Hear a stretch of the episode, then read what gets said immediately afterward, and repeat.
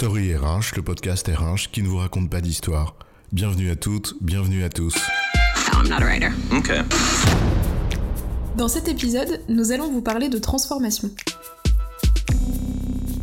Le changement, c'est maintenant, nous a-t-on dit, hier. Et on a bien l'impression que demain, nous serons encore en train de changer. Bref, la transformation rythme nos quotidiens professionnels. On nous brandit sans cesse le spectre d'un monde fait de risques et d'incertitudes comme motif pour se transformer.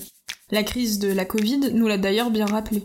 Mais le fameux monde d'avant n'était-il pas déjà incertain? N'y avait-il pas déjà un besoin de transformation? La transformation, au fond, c'est si nouveau que ça? Ou c'est normal?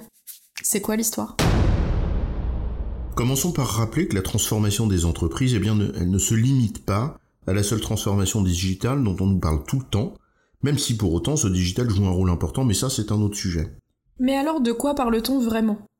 Se transformer, c'est passer d'une forme A à une forme B, où B est différent de A. C'est passer d'une forme à l'autre. Et la forme dont il est question ici, c'est l'organisation, la manière de produire, la manière de travailler, et cela renvoie à cette notion bien connue et à la mode d'agilité. Oui, en fait, il s'agit surtout du besoin d'adaptation. En fait, nos modes d'organisation ont été pensés dans un but, la productivité, être rentable, avec notamment le modèle de Taylor. Or, ce dont les entreprises ont besoin, c'est de combiner de manière simultanée cette productivité avec une réelle agilité. C'est bien là le problème. On ne revient pas sur cette double exigence de productivité et d'agilité qui constitue en soi un autre sujet, mais qui au fond est la cause de ce besoin de transformation. Les modèles tayloriens dont tu, tu parlais, ils ont montré leurs limites, on a besoin de les faire évoluer, de les adapter et donc de se transformer. Oui, mais de se transformer vers quoi? Ok, le modèle taylorien, tu viens de le dire, ne suffit pas. Mais ça, c'était notre point A. Il est où le point B? Où allons-nous? Où trouver le modèle cible idéal à appliquer une bonne fois pour toutes? Breaking news, ce modèle idéal n'existe pas. C'est ce que révèle d'ailleurs la récurrence des modes managériales en vérité, mais c'est un autre sujet.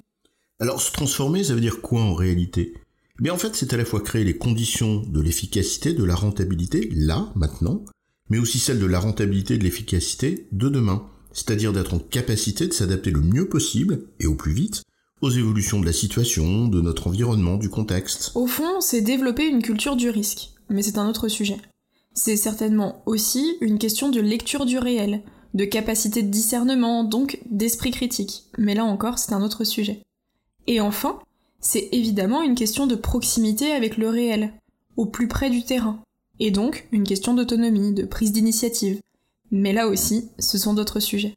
Au fond, ce qu'on dit ici, c'est qu'il ne s'agit pas de LA transformation, comme s'il y en avait une et une seule, vers la forme d'organisation idéale et déterminée par avance. Mais bien d'une transformation permettant d'adopter une forme d'organisation qui elle-même sera amenée à se transformer de manière permanente, pour être elle aussi en capacité de s'adapter à chaque instant aux évolutions internes comme externes. Tout à fait, et cette nécessité d'adaptation aux contraintes du réel, qui change constamment, bah elle a pas de raison de changer, elle.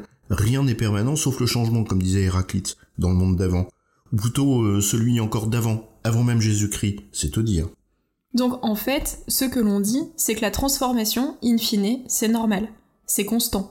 Ça s'appelle s'adapter. Et finalement, depuis Darwin, on est habitué. Oui, et ça, ça risque pas de changer. Mais alors pourquoi en faire toute une histoire? Pourquoi on parle plus de changement mais de transformation? Pourquoi aujourd'hui en parle-t-on autant?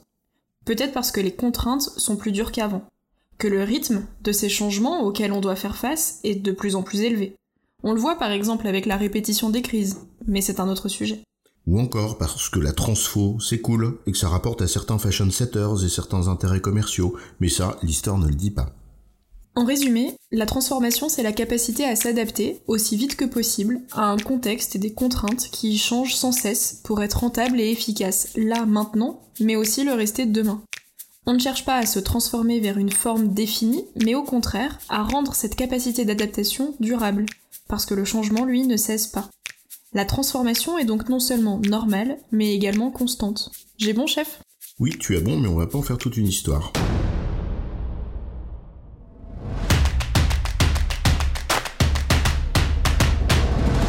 Story RH, le podcast RH qui ne vous raconte pas d'histoire.